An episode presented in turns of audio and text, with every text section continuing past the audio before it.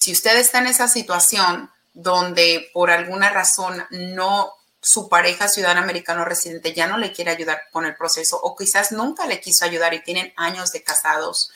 o tal vez se quedó usted ya en su país, hay maneras que usted pueda salvar esa petición, hay maneras donde usted puede llenar la autopetición por usted mismo sin necesidad de su pareja y proceder con su caso para que reciba su beneficio migratorio, que al final es la residencia. Si usted está en esa situación, está teniendo problemas en el matrimonio, eh, quizás ya tenga menos de dos años de divorciado,